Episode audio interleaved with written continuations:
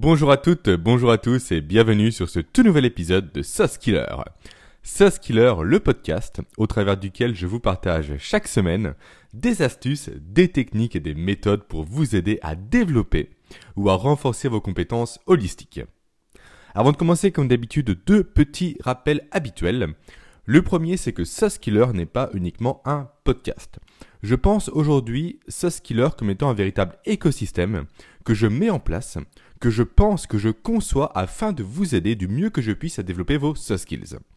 Aujourd'hui, cet écosystème est composé bien évidemment du podcast, également de ressources complémentaires qui sont liées à chaque épisode, d'une formation privée 100% gratuite par email, ainsi que, sous peu, de formations complètes et globales, de formations au travers desquelles je vais vous présenter euh, le processus et la méthodologie Sauce Killer, la méthodologie que j'ai donc mis au point.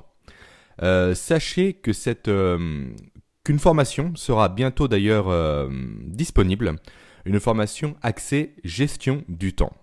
Vous avez tous les éléments en description si jamais vous souhaitez la découvrir et surtout vous préinscrire pour bénéficier de certains avantages. Voilà, ça c'était pour le premier petit point, passons maintenant au second. Si mon podcast vous aide, s'il vous plaît, s'il vous apporte de la valeur au quotidien, alors je vous serais reconnaissant de me laisser un avis 5 étoiles, ainsi qu'un commentaire positif, idéalement sur Apple Podcast ou sur toute autre plateforme d'écoute euh, où vous écoutez vos podcasts. Faire cet acte est assez court pour vous et de mon côté ça aide énormément à faire référencer Sauce Killer, donc à le faire découvrir à de plus en plus de personnes. Et enfin, une fois n'est pas coutume, un dernier petit point juste avant de commencer. Je tiens à remercier chaleureusement toutes les personnes qui m'ont contacté suite à mon passage sur le podcast Outils du manager de Cédric Watine. Podcast durant lequel nous parlons avec Cédric de euh, soft skills bien évidemment ainsi que de recrutement. Le recrutement qui a été euh, mon secteur euh, professionnel on va dire durant quasiment 10 ans. Alors un immense merci à Cédric de m'avoir laissé l'occasion de m'exprimer à son audience sur ces sujets qui me tiennent tant à cœur. Et si jamais vous ne connaissez pas le travail de Cédric, Cédric anime un podcast qui s'adresse aux managers et donc qui est euh, comment dire assez complet, qui donne tous les outils nécessaires pour devenir un excellent manager. Alors si vous êtes manager vous-même ou si vous souhaitez le devenir, je ne peux que vous conseiller d'écouter son podcast. Vous aurez un lien juste en bas en description, bien entendu. Alors, les apartés, c'est fait. Maintenant, place au sujet du jour. Un sujet assez personnel. Je vais tout simplement vous livrer les trois plus grosses erreurs que j'ai faites jusqu'à présent et qui ont nui énormément à ma recherche de productivité et d'efficacité. Ça me tient à cœur de vous partager mes erreurs afin que vous les évitiez de votre côté, afin que vous ne les reproduisiez pas de votre côté. Alors commençons par la première erreur que j'ai faite. La première et pire erreur que j'ai faite d'ailleurs, en matière de productivité. Cette erreur a été le fait de devenir obsédé. D'avoir une obsession totale pour euh, la productivité. De toujours vouloir faire plus. De toujours vouloir faire mieux. De toujours vouloir optimiser la moindre seconde de ma vie.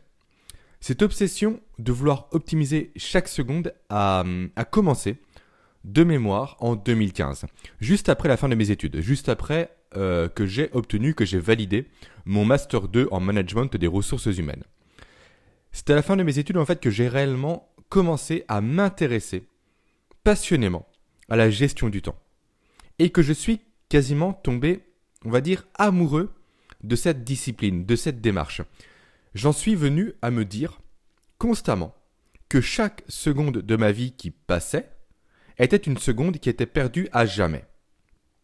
Ce raisonnement est parfaitement vrai, il est parfaitement, euh, bah, il est vrai hein, tout simplement, et c'est très bien d'en avoir conscience, c'est très bien de se le dire, mais pas au point que j'avais atteint à l'époque, pas au point de me le marteler constamment à l'esprit, pas au point de mettre une alarme sur mon téléphone, et c'est véridique, toutes les heures pour me demander si ce que je faisais était véritablement utile. Pas au point de passer mes moments en famille à exercer ma pratique de l'anglais sur Mosalingua, sur Duolingo. Pas au point de culpabiliser constamment de ne jamais accomplir assez, de ne jamais terminer mes to-do list longues comme le bras. Je me suis littéralement enfermé pendant plusieurs mois, quasiment pendant un an, dans une bulle auto-destructrice. Dès que je passais du temps avec ma famille, dès que je passais du temps avec mes amis, la seule chose que j'avais à l'esprit, c'était le temps que je perdais. Temps que je perdais effectivement, avec le recul, à deux niveaux. Je perdais du temps, certes, de la vision que j'avais à l'époque, donc le fait que chaque seconde perdue, il était à jamais, et je double perdais du temps, ça ne se dit pas, mais c'est pas grave, de le fait où je n'étais pas présent avec mes amis, avec ma famille. J'étais là, sans être là, donc au final, je perdais sur deux tableaux. Cette obsession m'a tenu pendant des mois et des mois, euh, elle m'a en quelque sorte fait du mal, il faut dire ce qu'il y a, parce que quand on cherche constamment à optimiser sa vie, en fait, on ne peut pas constamment optimiser sa vie. C'est impossible. On se retrouve face à un mur, on essaye constamment de faire de mieux en mieux, mais en faisant de mieux en mieux, on met le doigt sur ce qui ne va pas, et on veut encore faire plus, et c'est un cercle, encore une fois, totalement vicieux et destructeur. Et c'est pourquoi que je, et c'est pourquoi je souhaitais vous en parler, pardon. Euh, et comment j'ai fini par me sortir de ce cercle vicieux et surtout destructeur? Je m'en suis sorti en rencontrant ma compagne. Alors, je ne vais pas vous faire un discours euh, larmoyant euh, de type elle m'a sauvé la vie, euh, elle m'a extrait de cette torpeur qui me rongeait, car ça serait mentir en quelque sorte. Tout simplement, en rencontrant ma compagne, en rencontrant Aurélie, j'ai dû revoir véritablement mes priorités. Lorsque j'étais dans ce cercle vicieux et destructeur, j'étais célibataire. Donc là, j'ai dû apprendre, après ma rencontre avec elle, à me libérer du temps pour être avec elle forcément, quand on est en relation, on veut voir la personne qu'on fréquente. C'est logique. Et j'ai réappris à profiter, à profiter à nouveau de l'instant présent. Et au fur et à mesure, j'ai appris à gérer différemment mon temps. Non pas, non plus, pardon, à toujours vouloir optimiser chaque seconde, mais à optimiser le temps que j'avais devant moi pour profiter par la suite de moments avec elle, et à nouveau de moments avec ma famille, et à nouveau de moments avec mes amis. Bref, tout ça pour vous dire que si jamais, euh, si jamais comme moi, vous vivez actuellement cette recherche et cette course constante contre la montre, faites une pause. Respirez. Ralentissez. Ce n'est pas normal, et ça je l'ai appris avec le recul, avec l'expérience, que vous soyez constamment en train de travailler. C'est ni normal, ni humain d'ailleurs, car cela démontre au final non pas votre capacité à être efficace, mais plutôt votre inefficacité, ce qui est en quelque sorte paradoxal. Tout ce temps alloué à travailler, au final, est majoritairement du temps alloué à vous occuper. Encore une fois, je parle en connaissance de cause. À vous occuper à faire des choses peu utiles, à faire des fioritures, pour vous donner ni plus ni moins que une bonne conscience. Une bonne conscience d'être la personne qui travaille tout le temps. Et ainsi pour renvoyer une image de vous, une image positive à votre entourage d'une personne qui est travailleuse, qui travaille constamment. Sauf qu'au final, encore une fois, vous ne faites pas du travail qui est productif, vous faites du travail qui est là pour vous occuper inutilement, en quelque sorte. Et ensuite, je disais également que ce n'est pas normal, mais également que ce n'est pas humain. Car travailler constamment est contre-productif, et ça c'est prouvé par la science. Et là, je vous renvoie à la loi d'Illich dont je vous ai déjà parlé dans un podcast précédent. Loi qui dit qu'après un certain temps, la productivité tend à décroître, voire atteint des valeurs négatives. Et c'est justement pour ça qu'il faut se forcer, quand on veut être productif, à, c'est très contradictoire, je vous préviens, à ne rien faire. Pour être productif, il faut apprendre à faire des pauses. Pour être productif, il faut apprendre à ne pas travailler et à se reposer. C'est contre-intuitif, je le conçois, mais ça se vérifie terriblement. Donc voilà ce qu'a été ma première erreur. Mais je vous rassure, je vais mieux. Alors bon, ok, parfois j'ai quelques réminiscences qui reviennent, quelques rechutes, mais globalement, je suis beaucoup plus sage aujourd'hui en termes de gestion du temps et en termes d'obsession par rapport au temps. Place maintenant à ma deuxième erreur. Cette deuxième erreur a été le fait de vouloir, euh, comment dire, de vouloir faire trop compliqué. De rechercher à tout prix la complexité. En fait, c'est fou de constater à quel point nous les êtres humains on est attirés par la complexité des choses. En fait, on aime comprendre et maîtriser ce qui échappe aux autres. Sans doute pour se sentir supérieur, je pense à la moyenne, en tout cas c'est comme ça que moi je l'explique. Alors que pourtant, ça devrait être l'inverse. Nous devrions, logiquement, être plus admiratifs pour une chose qui est simple, pour une chose qui est épurée, par une chose qui est limpide et claire, plutôt que par une chose qui est complexe. Donc tout ça pour en venir à ce qui suit. Pendant très très très longtemps, j'ai pensé que ma productivité allait passer par l'élaboration de systèmes ultra complexes. Par l'élaboration de systèmes magnifiques à voir. Sur papier, magnifique à voir uniquement sur papier, avec de belles nomenclatures, avec de beaux embranchements, de belles formes, des carrés, des triangles, des couleurs, des flèches dans tous les sens. Bref, tout un tas d'éléments visuels sur papier qui rendent bien, qui font très joli, quoi, qui impressionnent les autres. Autrement dit, des systèmes qui sont parfaits dans le monde de la théorie, mais qui, une fois appliqués en vrai, sont tellement complexes ou potentiellement tellement complet, la frontière est assez, euh, comment assez fine entre la complexité et le fait d'être complet, que ces systèmes-là étaient inapplicables. Et c'est d'ailleurs dans cette logique-là que j'ai commencé à chercher des livres à l'époque, euh, je ne sais plus en quelle année c'était, sur euh, justement la gestion du temps et sur l'élaboration de systèmes de gestion du temps. Et tout naturellement, je suis tombé sur la méthode GTD, GTD pour Getting Things Done de David Allen, qui s'appelle en français de mémoire, S'organiser pour réussir. Je crois que c'est ça. Et ce livre, c'est le tout, tout, tout premier livre que j'ai écouté en audiobook. Plus précisément, je l'ai écouté euh, quand j'étais en voyage en Égypte. J'ai fait trois semaines de voyage en Égypte euh, à cette période-là. Et je l'ai écouté en bus, dans le désert, quand je rejoignais, euh, quand je partais du Caire pour rejoindre la ville d'Assouan. Juste avant de faire une petite croisière sur le Nil. Mais ça, ça n'a rien à voir avec la productivité. Donc j'étais dans le bus, j'écoutais la méthode GTD en accéléré parce que comme ça on gagne encore plus de temps. Et j'étais ultra enthousiaste. En écoutant la méthode GTD, j'ai retrouvé tout ce que je voulais. De la complexité, des nomenclatures, des schémas, des flèches et j'en passe. Alors forcément, de retour en France, tout feu tout flamme, j'ai voulu tester cette méthode GTD. J'ai voulu l'appliquer dans ma vie de tous les jours. Alors j'ai bien fait les choses, j'ai suivi le livre, mais je me suis retrouvé très rapidement face à un mur. Ça ne fonctionnait pas. J'avais beau essayer tout ce que préconisait David Allen dans son livre, ça ne marchait pas. Et j'en étais venu carrément à être démotivé au fait de chercher à être productif à l'époque. Parce que forcément, j'ai fait un constat qui était erroné à l'époque. Je me suis dit, la méthode GTD, c'est un livre ultra connu. C'est un best-seller international. Alors si ça marche pas, ça ne peut pas être à cause du livre, c'est impossible. Ça ne peut que être à cause de moi. Donc forcément, je me suis dit que j'étais mauvais. Et donc je déprimais, façon de parler avec des grands guillemets, hein, euh, à l'idée de vouloir devenir productif parce que je me heurtais à un mur avec cette méthode-là. Et au bout d'un moment, j'ai mis pas mal de temps avant de, de prendre conscience qu'au final, c'était peut-être la méthode qui n'était pas si bonne que ça.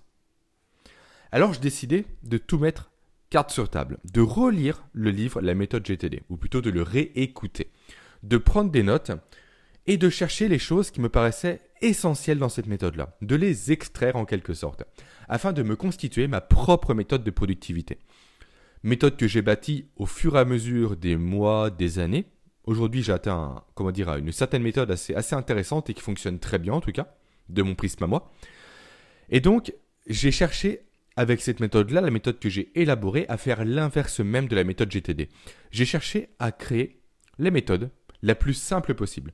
Une méthode qui s'inscrit naturellement dans mon quotidien. Et non pas une méthode qui me force constamment à aller contre mes habitudes. En quelque sorte, avec la méthode GTD, j'étais comme face à un jouet pour enfants. Vous savez, les jouets où il y a des trous de différentes formes. Il y a une étoile, un triangle, un carré, un rond. Et en parallèle, on a des petits cubes de bois qui sont de ces formes respectives-là. Il faut mettre les cubes dans les formes. Grosso modo, la méthode GTD, c'est comme si j'essayais de mettre un rond dans une étoile. J'avais beau essayer, j'avais beau forcer, c'était contre nature, ça ne rentrait pas. Par contre, avec ma méthode, j'ai fait en sorte de mettre le rond dans le rond. Et là, ça allait nickel. Et justement, c'est cette méthode-là qui fera l'objet de la première formation SOS Killer. Encore une fois, cette méthode peut vous intéresser si vous êtes en quelque sorte intrigué par cette méthode-là.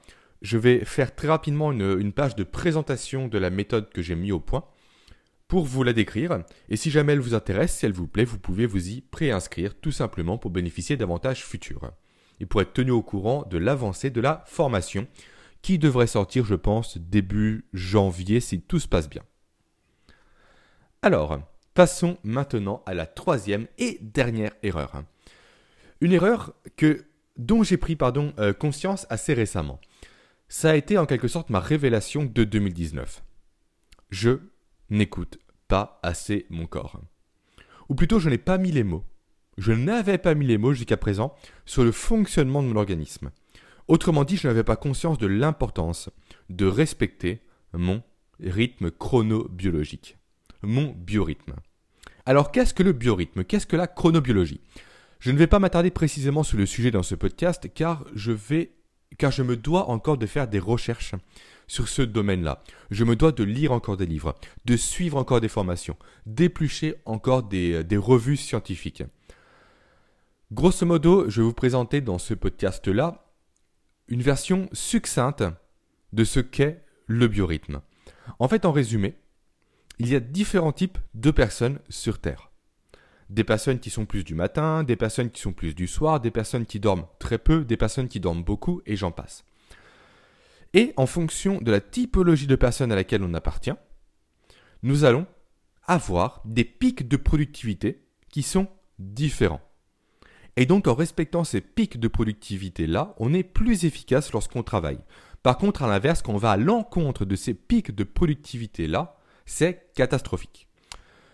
Ce que je vais faire pour euh, ne pas m'attarder dans ce podcast-là sur euh, le détail des profils de biorhythme, je vais vous mettre une ressource complémentaire à ce podcast. Vous avez un lien juste en bas en description qui va présenter les quatre grandes familles de biorhythmes, avec euh, dans les très grandes lignes les caractéristiques qu'il est défini.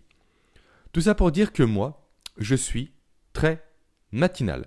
Je suis quelqu'un de lève tôt, je me lève tous les jours, même sans réveil autour de 5 heures du matin, 5 h 30 maximum. Et c'est le rythme qui me convient, je suis ultra actif le matin. Le matin, je me lève, j'écoute un livre audio, je pars au sport en vélo pendant 20 minutes de vélo, je fais ma séance de sport, je rentre en vélo. Après, je travaille. Je suis ultra efficace le matin.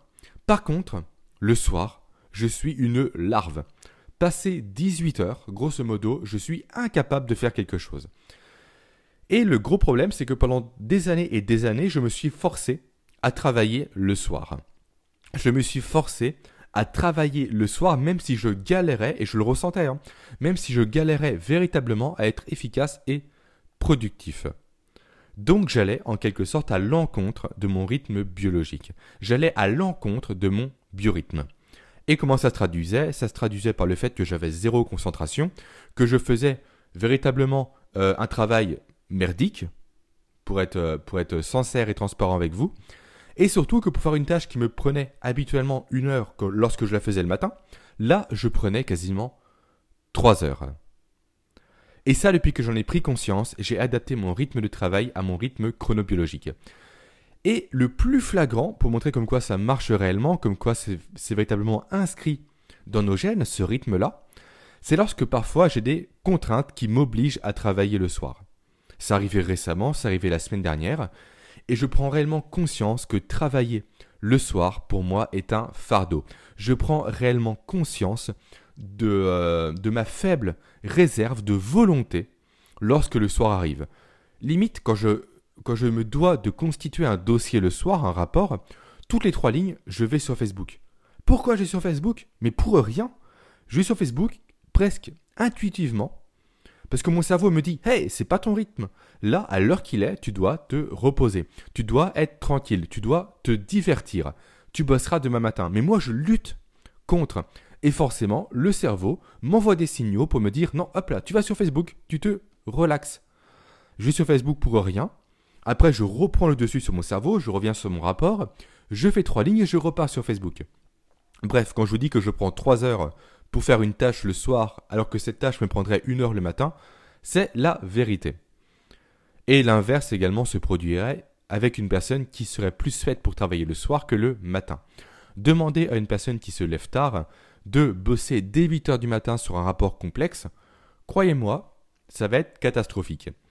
Et c'est d'ailleurs pour ça que le système scolaire et le système professionnel sont très mal faits, mais ça je vous en reparlerai euh, lorsque je ferai ma série de podcasts sur la chronobiologie, et surtout je vous donnerai tous les leviers pour contourner le système scolaire et professionnel qui nous empêche d'aller dans le sens de, euh, notre rythme biologique.